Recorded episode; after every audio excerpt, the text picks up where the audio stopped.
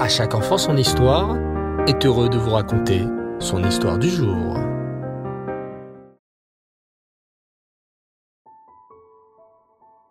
Bonsoir les enfants et Reftov, j'espère que vous allez bien. Bao Hashem. Ce soir, comme tous les jeudis soirs, place à notre rubrique autour de notre histoire juive, avec un thème qui passionne tellement petits et grands, les pirates juifs à travers l'histoire. Comme nous l'avons vu les enfants lors des épisodes précédents, les pirates juifs des Caraïbes ont bel et bien existé. Ces pirates juifs furent pour la plupart des anciens maranes, chassés d'Espagne à cause du terrible décret de l'Inquisition en 1492.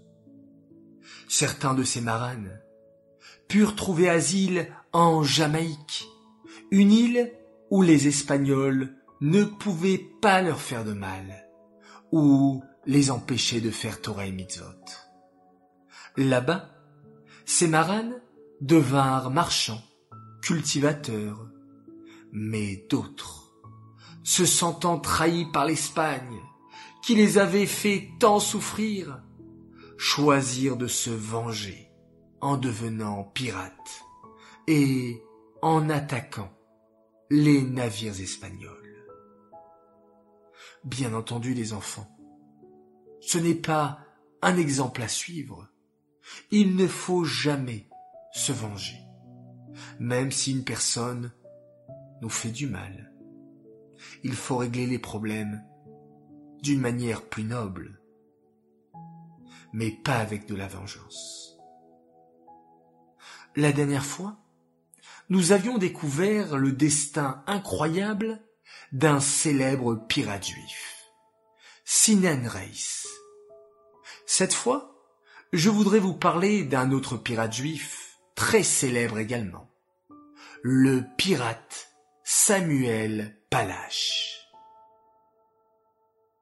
Mais qui était Samuel Palache? À quelle époque a-t-il vécu? Et comment est-il devenu pirate? Ouvrez grand vos oreilles et écoutez plutôt son histoire.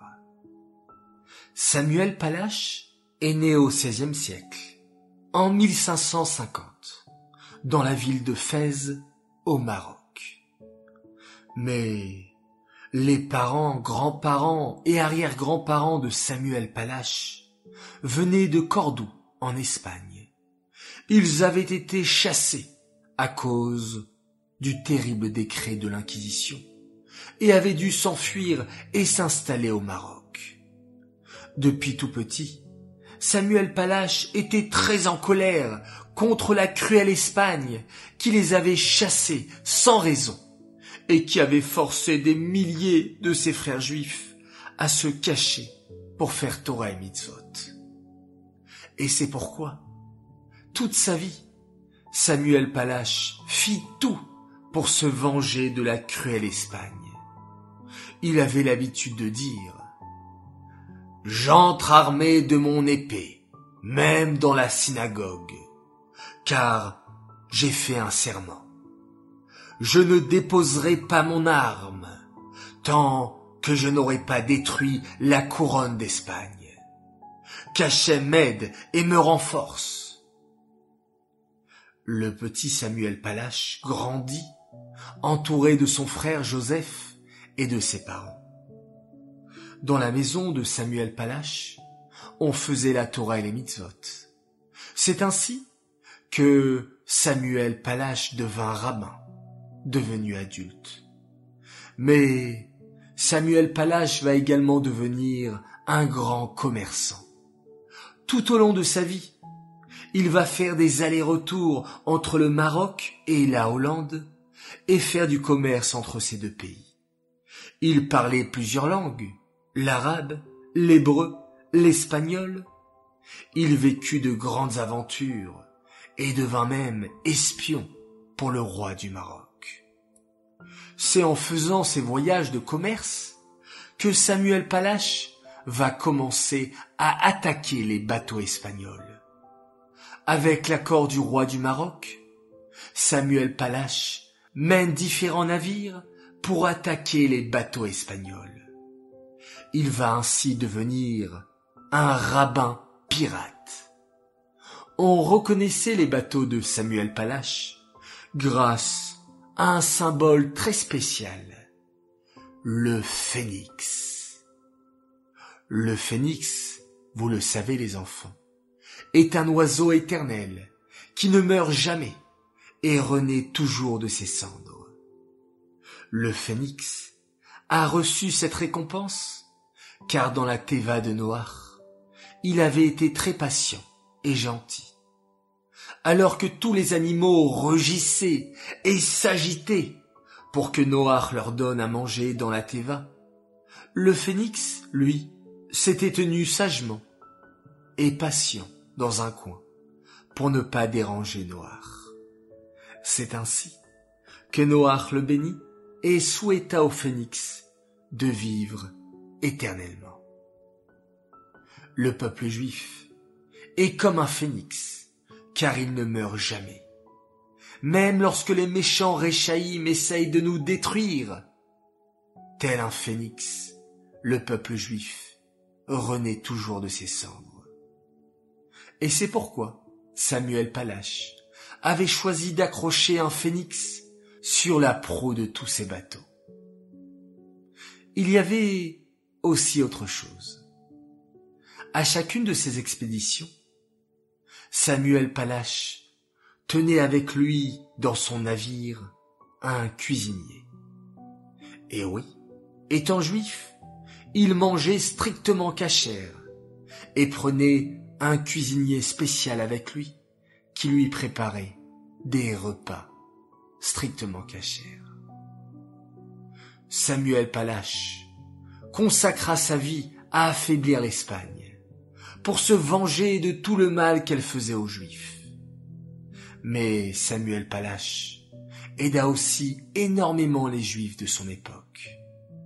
Ainsi, c'est lui qui construisit le premier quartier d'Amsterdam, en Hollande, un des seuls pays à l'époque qui laissait les Juifs pratiquer Torah et Mitzvot ouvertement. Il devint d'ailleurs président, en 1808, de la première choule de Hollande, la choule Neve. Samuel Palache mourut quelques années plus tard, en 1614. Il laissa le souvenir d'un pirate juif courageux qui fit tout pour défendre ses frères juifs. Cette histoire est dédiée Lelou Nishmat, Suzy Messaouda, Batraïm Atayesh, Aléa Shalom. J'aimerais souhaiter ce soir plusieurs grands Mazal Alors tout d'abord, un immense Mazal à une belle princesse. Elle s'appelle Khani Motal. Mazal de la part de tes parents et de tes frères et sœurs, Lévik, Sheina, Zelda et Bella. Beaucoup de joie de bonheur et de réussite pour toi. Un grand Mazal Tov également, en ce 25 Tishri, 5783, date de l'anniversaire de David Elbaz, qui a 6 ans, en date hébraïque, jour de l'Aïloula de Rabbi Levi de Berditchev. David est un merveilleux garçon qui va lire la Haftara devant toute la synagogue ce Shabbat Bereshit qu'il prépare depuis six mois régulièrement, et il y a mis beaucoup de courage, de volonté et d'effort pour dépasser les difficultés. Sache que papa et maman sommes fiers de toi, que tu puisses grandir toujours dans le chemin des mitzvot. Amen. Un grand Mazel Tov également, un garçon exceptionnel. Il s'appelle Meniatal. Il fête ses douze ans dans un an, bar mitzvah, Bezrat Hashem. Que cette année soit aussi douce que le miel, que tu puisses grandir et apporter de la joie et de la chayout autour de toi. Mazal Tov de la part de tes parents, qui t'aiment plus que tout, et de tes frères et sœurs, Noam, Aaron, Talia et Lib.